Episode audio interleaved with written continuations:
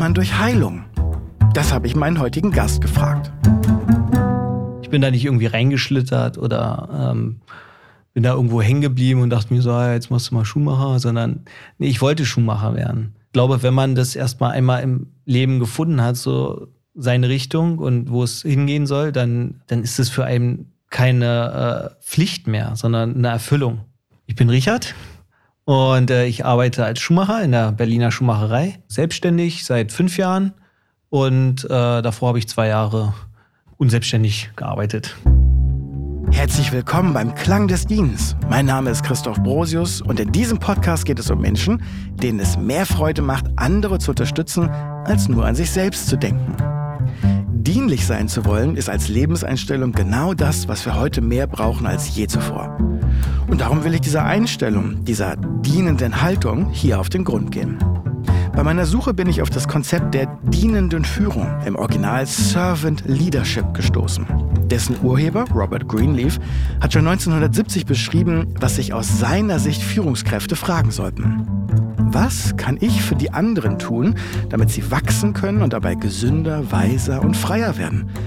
Das war damals und ist auch heute noch eine radikale Perspektive. Einen Servant Leader, sagt Greenleaf, zeichnen bestimmte Eigenschaften aus. Sich und andere zu heilen, das sei eine davon. Damit meinte er nicht, dass wir alle Ärzte werden sollen. Also heilen nicht wie in krank oder kaputt, sondern eher wie in nicht komplett. Nicht ganz heil zu sein, war für ihn der Ausdruck dafür, dass noch mehr in uns schlummert, als wir bisher an Potenzial ausgeschöpft haben.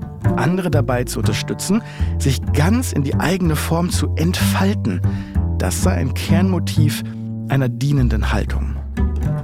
Wie klingt es, wenn man so heilend dient?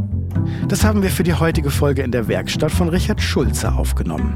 Seit sieben Jahren heilt, naja, also besser repariert er Schuhe und andere Lieblingsstücke. Mit ihm spreche ich darüber, warum er auch Schuhe repariert, die es eigentlich nicht wert sind, gerettet zu werden und warum er dabei sogar manchmal draufzahlt. Richard erzählt davon, wie er daran arbeitet, sein eigenes Potenzial zu entfalten, denn seine Liebe zum Handwerk hat er für sich erst entdecken müssen. Getroffen habe ich Richard in Berlin-Pankow.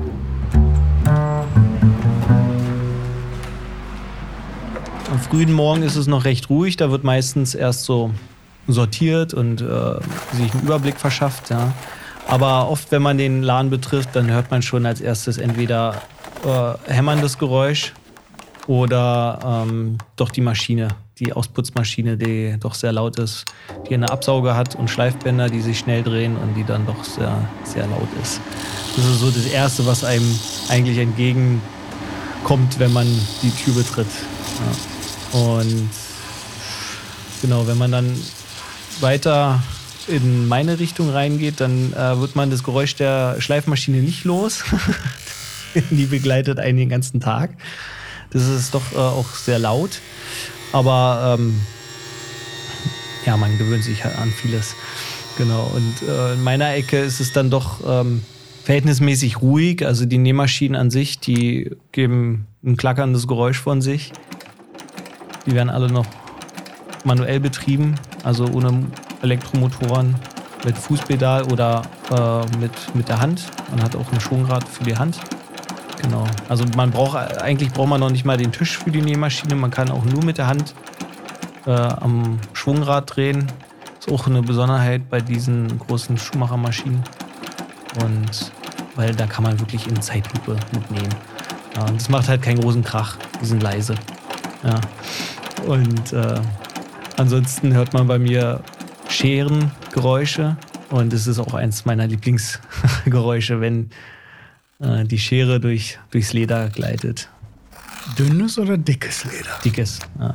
Also ja, nicht, nicht das äh, harte Sohlenleder, sondern eher so dickes, aber weiches Leder. Und da weiß man, da baut man gerade irgendwas für die Ewigkeit oder so. Das ist der Klang des Dienstes.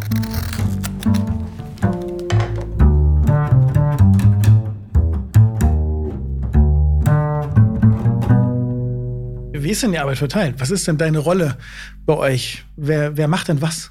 Ja, also äh, meine Rolle besteht hauptsächlich eigentlich so in der äh, Annahme und auch in ähm, alles, was quasi in den Bereich Nähen fällt. Also mit der Nähmaschine Schäfte zusammennähen oder ähm, Reparaturen ausführen. Äh, wir machen halt auch viel so für Outdoor-Kram, irgendwie die ganzen Reparaturen.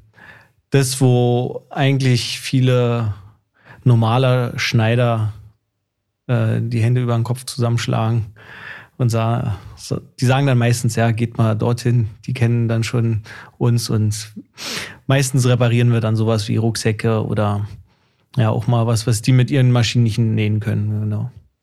Nimm mich mal mit in deine Nähecke. Wie, wie alt ist die älteste Maschine, die ihr da so stehen habt? Die ältesten Maschinen, ja, sind schon die, ist die eine Singer-Nähmaschine, die wir haben. Die dürfte jetzt schon bald 100 Jahre sein. Das kann ich bei der gar nicht so genau mehr sagen, aber die wurde irgendwann ab 1910 bis 1930 so gebaut, wie sie jetzt äh, da steht. Genau. Und wie klingt die? Also wenn du da jetzt dran sitzt und dran arbeitest, diese 100 Jahre alte Maschine, wie würdest du das beschreiben, wie die, was macht die für einen Sound? Das ist ein, eigentlich so ein äh, Klackern ja, und ein sehr feines Geräusch. Also man, wenn man mit der näht, dann hört man richtig in Anführungsstrichen die Qualität dahinter. Ja? Also man hört richtig, jedes einzelne Stück in dieser Maschine ist aus Metall. Da gibt es kein Plastik, da gibt es keine Kevlar-beschichteten Zahnräder oder sonst was. Die sind dadurch immer, viele würden sagen, die sind manchmal ein bisschen ruppig, da alles aus Metall ist.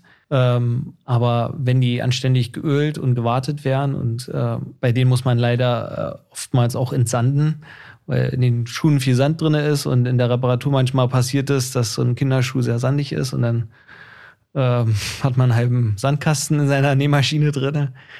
Äh, wenn man da immer peinlich drauf achtet, dass das alles gepflegt ist, dann macht die eigentlich ein sehr, sehr feines, klackendes Geräusch, was äh, ja, wo man schon eigentlich die Qualität von einem, von einer Maschine raushören könnte. Also ihr kriegt die, die richtig harten Fälle. Ja, genau. Und das ist auch äh, der Spaß an der Sache. Also man hat irgendwie immer so eine gewisse Herausforderung. Und ähm, was ich nicht mag, ist äh, von vornherein aufgeben und zu sagen, nee, das geht nicht.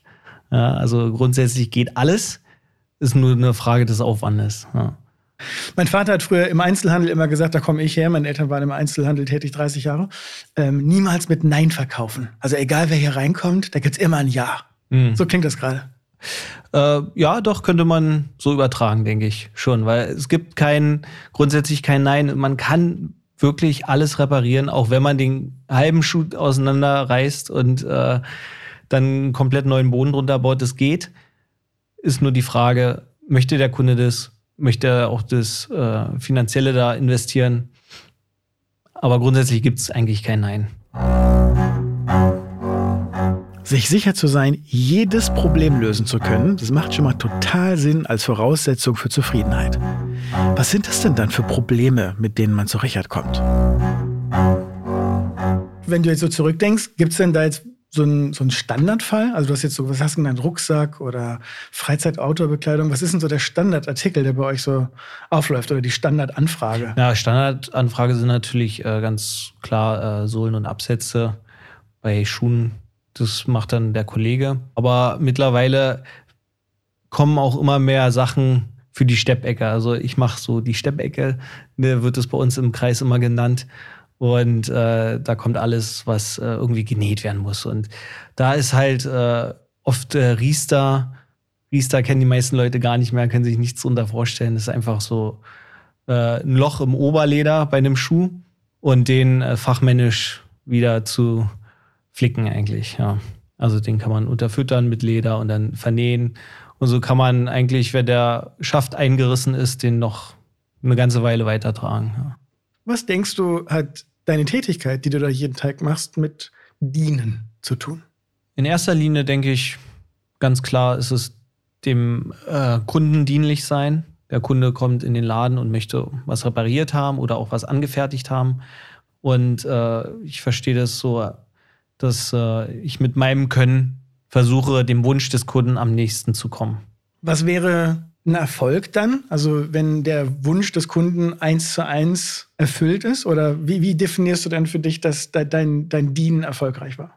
Ich wünsche mir eigentlich, äh, dass der Kunde auch immer ehrlich ist wenn er, sage ich mal, eine Leistung entgegennimmt, die wir erbracht haben und dann auch ehrlich sagt, so, das finde ich gut. Ich finde es auch gut, wenn Kunden sagen, so, ja, ich kann damit leben, aber eigentlich wünschte ich mir hier noch was oder da noch was oder einfach äh, da noch ein Augenmerk drauf gelegt, dass das noch irgendwie schöner wird. Also das ist für mich auch ein Erfolg, ja. Wenn man anfängt mit dem Kunden eigentlich so eine Bindung aufzubauen, dass man gemeinsam quasi an einem Projekt arbeitet und ähm, weil es ist nicht immer leicht, äh, von Anfang an zu wissen, was der Kunde möchte. Viele Kunden wissen es vielleicht auch gar nicht so richtig, was sie gerade wollen wenn sie den Laden betreten. Und äh, das ist eigentlich immer so, das herauszufinden, was möchte der Kunde und wenn er dann am Ende das Werk abholt, dass er dann freudestrahlend sagt, so ja, das finde ich gut. Hast du eine Geschichte auf Lager, die dir so in den Sinn kommt, wo, wo das zuletzt passiert ist, dass jemand sich fast schon überrascht gefühlt hat von dem, was er gar nicht wusste, was er will? Also so, ihr habt was gemacht und er kam oder sie kam wieder und plötzlich war da was, wo man denkt, das ist ja, das ist ja ein Traum. Wusste ich ja gar nicht, dass ich das haben will. Äh, die Kunden kommen so meistens an aus Verzweiflung und sagen, kann man das irgendwie reparieren? Und wenn man schon sagt, so klar, kein Problem, dann freuen die sich schon riesig. Ja, und das, das reicht schon. Ja. Das muss nicht immer das mega große Projekt, super aufwendig sein. Es ist das Schönste, wenn man den Menschen, die unseren Laden betreten, wenn man denen einfach helfen kann. Das ist so das, womit ich glücklich bin. Und wenn man dann am Ende davon sogar noch leben kann, dann, dann brauche ich nicht mehr, ja. Menschen nicht nur einen Dienst zu erweisen, sondern sie glücklich zu machen, weil ihnen der Verlust von einem für sie wichtigen Gegenstand erspart wird. So habe ich Schuhmacherei noch nie gesehen. Wie oft hört ihr so Sätze wie, bitte retten Sie diese Schuhe, ich liebe sie oder das sind jeden meine Tag. Lie jeden Tag. Ja. Jeden Tag. Es sind immer die Lieblingsschuhe. Und die Lieblingsschuhe sehen immer am schlimmsten aus. Paradoxerweise. Aber irgendwie macht es auch Sinn. Also ich meine, wenn es die Lieblingsschuhe sind. Bei Autobesitzern, wenn es das Lieblingsauto ist, das sieht bei weitem nicht so schlimm aus wie die Schuhe meistens. Das wird gepflegt, das wird immer schön gesaugt und ausgeputzt und die Schuhe eher weniger. Auch wenn sie liebend gern getragen werden. Ja perlt das so an dir ab, wie die Leute mit ihren Lieblingsstücken, mit ihren Schuhen umgehen? Oder geht dich das an, dass du dann so denkst, hey, was, was machen die denn? Wieso gehen die nicht besser damit um? Ja, das auf jeden Fall. Also, weil, wenn es meine Lieblingsschuhe wären und äh, ich würde die so, sag ich mal, runterrocken, dann aus meiner Sicht natürlich ist es äh, ist es immer klar, naja, das kann dann einfach nicht mehr lange halten. Aber wenn es doch mein Lieblingsgegenstand ist, dann will ich den doch irgendwie so lange wie möglich erhalten. Oder dass er eine lange Zeit bei mir bleibt. Aber das ist halt die Realität. Also, ich meine, wir Schuhmacher haben vielleicht auch irgendwie ein bisschen anderen Blick auf die Sache. Der Alltag der Leute sieht aber auch ganz anders aus. Rein, schnell zur Arbeit, bei Wind und Wetter und abends wieder aus und äh, wir die Füße tun danach weh. Ja, das ist so, das, das sollte ein Schuh erfüllen heutzutage. Ich höre so ein bisschen raus, als ob es eigentlich so ein Schulfach Schuherziehung geben müsste oder sowas. Nicht nur Schuhe.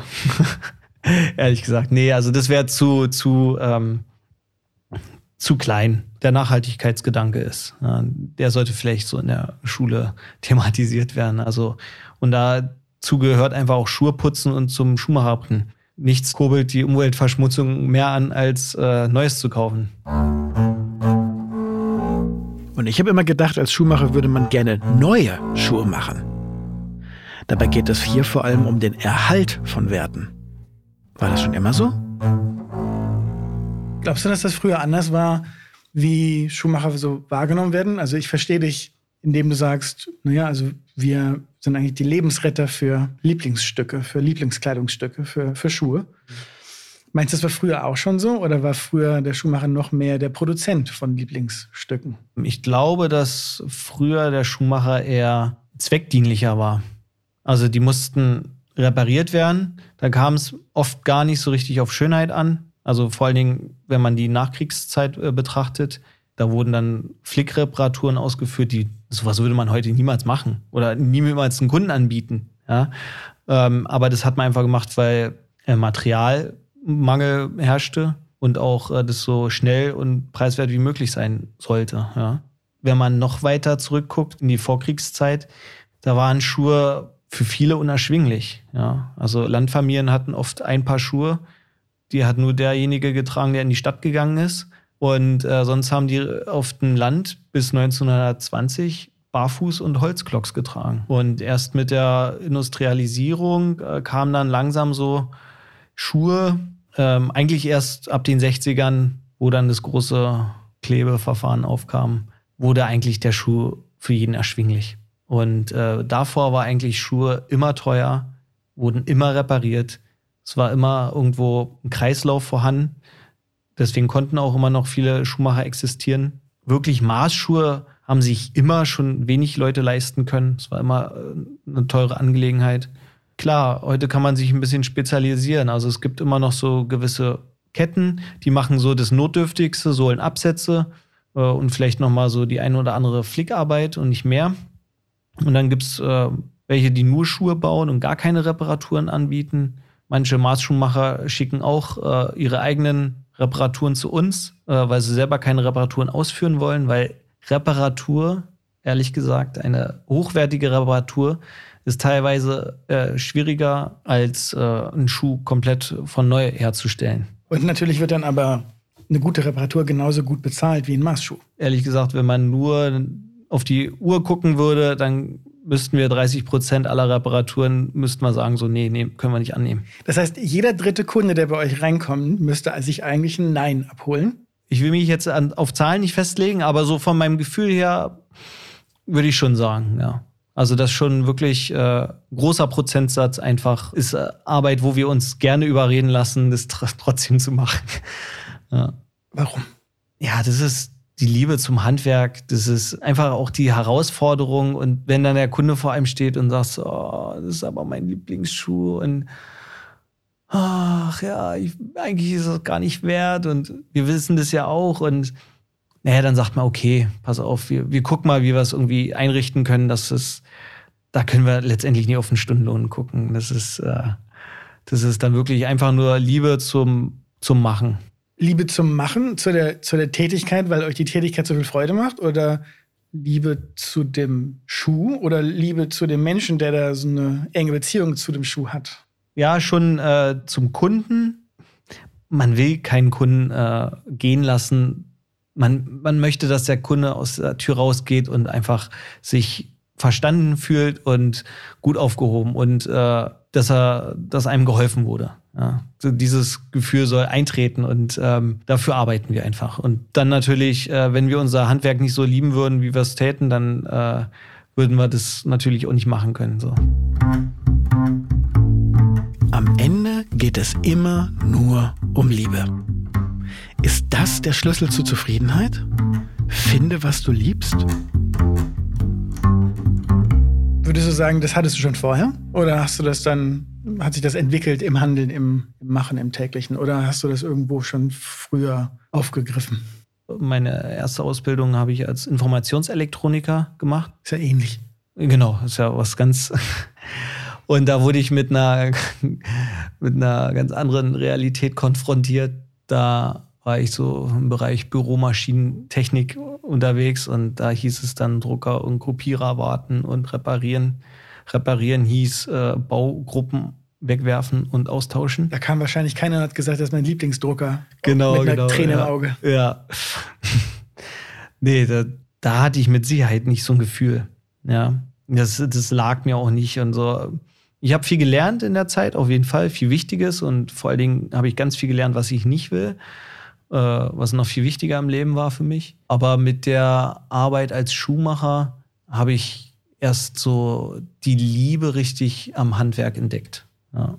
Das war mir vorher nicht so bewusst, aber es war immer wieder schön, so wenn man was angefertigt hatte oder was eine Reparatur besonders aufwendig war und gut geworden ist und dann den Kunden zu sehen, wie begeistert er davon war, das, äh, das hat einen sehr befriedigt einfach. Und es war immer das so, immer noch einen draufzusetzen, also immer noch so sich selber irgendwie anzustacheln, noch das irgendwie besser zu machen, das war, also bis heute, egal ob ich das jetzt schon sieben Jahre immer dieselbe Tätigkeit ausführe, das ist ähm, immer wieder im gewissen Rahmen anders und äh, ich versuche es immer noch irgendwo in der täglichen Arbeit mit einfließen zu lassen. Ah ja, jetzt probiere ich hier mal was aus, was, was das Endergebnis noch besser machen könnte. Also man lernt halt nicht aus und das ist irgendwie so faszinierend. Ja.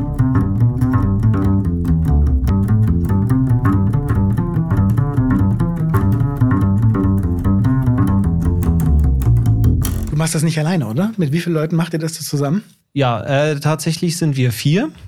Und ähm, der Meister hat aber noch seinen eigenen Laden. Und äh, ja, aber grundsätzlich sind wir eigentlich vier Gesellschafter. Hast du das mitgebracht, die Haltung? Oder habt ihr vier euch mit dem Gefühl gefunden? Habt ihr das mal ausgesprochen? Lass uns was machen, wo es uns darauf ankommt, dass Leute mit so einem wohligen Gefühl den, den Laden verlassen? Oder macht ihr das einfach und habt, da nie, habt, das, habt das nie mal ausgesprochen? Nee, also da gab es jetzt keinen Masterplan für. Wir haben es tatsächlich einfach gemacht. Und äh, das ist auch eher so mein eigener Anspruch. Die Handwerkerehre, das ungeschriebene Gesetz, das war von vornherein bei allen vorhanden man hat sich auch gegenseitig immer irgendwie geholfen, dass man immer noch besser wird, einfach bei Aufgaben. Äh, diesen Gedanken hatten wir nie so geäußert, aber es hat sich einfach dazu entwickelt. Also das war, das schlummerte so in einem drinne irgendwo. Fühlst du dich dieser Ehre, die du eben unbeschriebenerweise äh, verpflichtet hast, also fühlst du dich der verpflichtet, dass du sagst, das ist ein Ding, also ich muss dem irgendwie auch gerecht werden, weil wir Handwerker, wir machen das so. Absurderweise ja. Also Nein geht nur ganz schwer über meine Lippen. Das ist ähm, für mich immer unmöglich. Ja, also diese, ich will es gar nicht erst aussprechen, sondern bin irgendwie dem schon irgendwo verpflichtet, dass ich da so das Beste aus mir raushole, um den Kunden am glücklichsten zu machen damit. Ja. Kann man diese Haltung, die du gerade beschreibst, kann man sich die aneignen oder muss die schon in einem sein von Anfang an? Ich weiß nicht, ob man sowas lernen kann, muss ich ganz ehrlich sagen. Das es ist nicht jedermanns Sache, sag ich mal, sich so verpflichtet, äh, dem gegenüber zu fühlen. Aber vielleicht ist, ist man dann in anderer Art und Weise verpflichtet. Findet man seine Berufung einfach woanders. Ja, und äh, fühlt sich äh, in der Art und Weise verpflichtet. Kann es sein, dass Richards Selbstverpflichtung ihn gar nicht unfreier macht, sondern freier? Pflichterfüllung klingt immer so. Mh hm, zwanghaft, ich muss irgendwas. Wenn du da aber drüber redest, über eine Pflicht, die es zu erfüllen gilt, dann strahlen deine Augen bis nach morgen. Ja, na, das habe ich mir ja selbst ausgesucht. das ist, glaube ich, der große Unterschied. Ich habe diesen Beruf mit hundertprozentigem Bewusstsein gewählt, einfach. Ich bin da nicht irgendwie reingeschlittert oder ähm, bin da irgendwo hängen geblieben und dachte mir so, ah, jetzt machst du mal Schuhmacher, sondern nee, ich wollte Schuhmacher werden glaube, wenn man das erstmal einmal im Leben gefunden hat, so seine Richtung und wo es hingehen soll, dann, dann ist es für einen keine äh, Pflicht mehr, sondern eine Erfüllung. Ja, und das ist, was für mich die Schuhmacherei ausmacht. Also ich kann da zwölf Stunden am Tag arbeiten und länger, bin am Abend total fertig, aber niemals so schlimm, als würde ich drei Stunden Kopierer warten. das, kann, das kann man sich nicht vorstellen, aber na doch, vielleicht schon. Aber es erfüllt mich viel mehr. Also ich könnte da wirklich, wenn ich noch ein anderes Leben hätte, ein privates Leben, dann könnte ich da wahrscheinlich äh, alt und grau werden in der Werkstatt. Dann bräuchte ich noch nicht mal ein Zuhause. Was würdest du denn jetzt daraus ableiten als Appell, als Hinweis, als Mitbringsel für andere? Nehmen wir nur mal an, jemand fände spannend, wie du deinen Beruf angehst und mit welcher Haltung du da jeden Tag aufläufst und dich verpflichtet fühlst dem Ergebnis. Und die finden das attraktiv. Die würden sagen, also ich erkenne da einen großen Mehrwert drin, wie der Mann seine Arbeit macht. Was würdest du denen denn dann raten oder mitgeben? Ja, ich glaube, das Wichtigste war für mich auch, dass ich damals gemerkt habe, wirklich in welche Richtung ich einfach gehen möchte. Also einfach wirklich seinen Traum zu verwirklichen oder seiner Idee nachzugehen, weil da leistet man 100, 110, 150 Prozent einfach an Energie, ja. Und äh, dann, dann macht es einen auch glücklich. Und äh, dann können auch anstrengende Phasen gut überwunden werden. Und äh, ich glaube, dass das Wichtigste ist, dass äh, die Gesellschaft vielleicht immer mehr darauf achtet, dass man wirklich das macht, was man möchte. Manche brauchen zehn Versuche, um das Richtige zu finden, manche 20, manche wissen das schon, seitdem sie ein kleines Kind sind. Also das ist auch sehr unterschiedlich.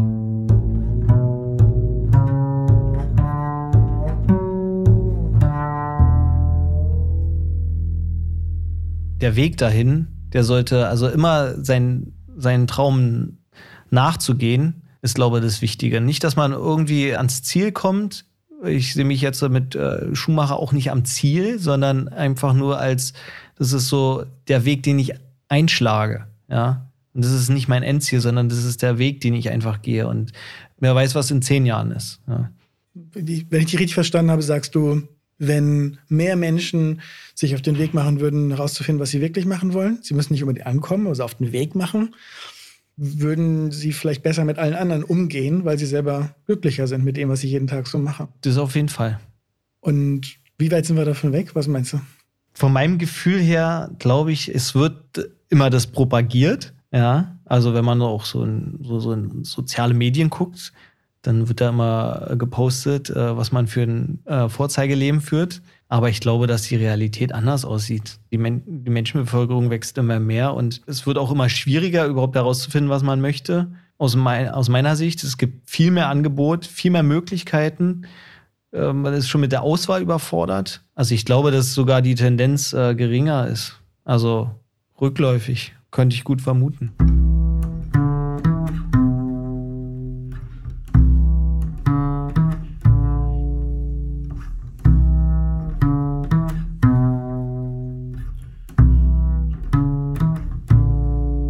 Es denn so ein, so ein Traum-Restaurations-Schuhrettungsprojekt?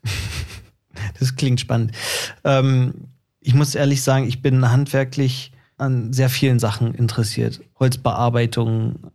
Ich nähe auch im Privaten für mich, also heute habe ich auch meine selbstgenähte Hose an und äh, Hemden oder Jacken habe ich genäht. Und es gibt einfach so viel, was mich handwerklich einfach äh, interessiert. Und äh, also mein Traum ist es, ein Haus zu haben, mit, wo ich so viel Platz habe, wo ich all meinen handwerklichen Tätigkeiten nachgehen könnte. Wissen auch zu vermitteln einfach später. Also ich freue mich schon wahnsinnig, selber Kinder zu haben und denen das, wenn sie darauf Lust haben, natürlich, das zu vermitteln. Oder auch, ja, wir haben auch oft äh, Kindergartengruppen bei uns im Laden. Die kommen gerne vorbei mit Erstklässlern und Drittklässlern sich einfach mal die Werkstatt angucken und das ist immer wieder schön, wie, wie man Kinder dafür begeistern kann. Richard, im Namen von all den Menschen mit kaputten Lieblingsschuhen, danke. Bitte. Das Dienen durch Heilung klingt für mich nach hoher Zufriedenheit. Die Kunden von Richard sind mehr als happy, wenn ihnen ihre Lieblingsschuhe gerettet werden. Dafür muss Richard auch mal über die Grenzen des wirtschaftlich Sinnvollen hinausgehen. Und um das tun zu wollen, scheint er eine klare Leitfrage für sich beantwortet zu haben.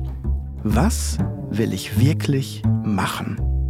An die Frage möchte ich mich gerne erinnern, denn dauerhaft gegen den Strom des eigenen Lebens zu schwimmen, das ist echt anstrengend. Und die Energie, die fehlt dann, um sie für andere einsetzen zu können. Was macht dich zufrieden? Lass uns darüber sprechen, wie du herausgefunden hast, was dich wirklich erfüllt. Besuch uns dafür auf derklangdesdienst.de, dem Ort, wo alle immer zuerst fragen, was kann ich für dich tun? Den Link zu unserer kleinen Gemeinschaft findest du auch in den Show Notes, genau wie die Webseite der Berliner Schuhmacherei. Uns würde es wirklich zufrieden machen, wenn dir die Folge gefallen hat. Solltest du auch noch Lust bekommen haben, uns einen kleinen Dienst zu erweisen, dann lass uns doch bitte eine Bewertung da und noch viel besser, erzähl anderen von dem, was du gerade über das Dienen gehört hast. Der Klang des Dienstes ist eine Produktion von Fail Better Media. In der Redaktion dienen Caroline Braun und Georg Dahm. Mischung Nils Vogel mit Musik von Clemens Gutjahr. Mein Name ist Christoph Brosius und ich freue mich, wenn wir uns bald wieder hören. Bis zum nächsten Mal. Alles Gute.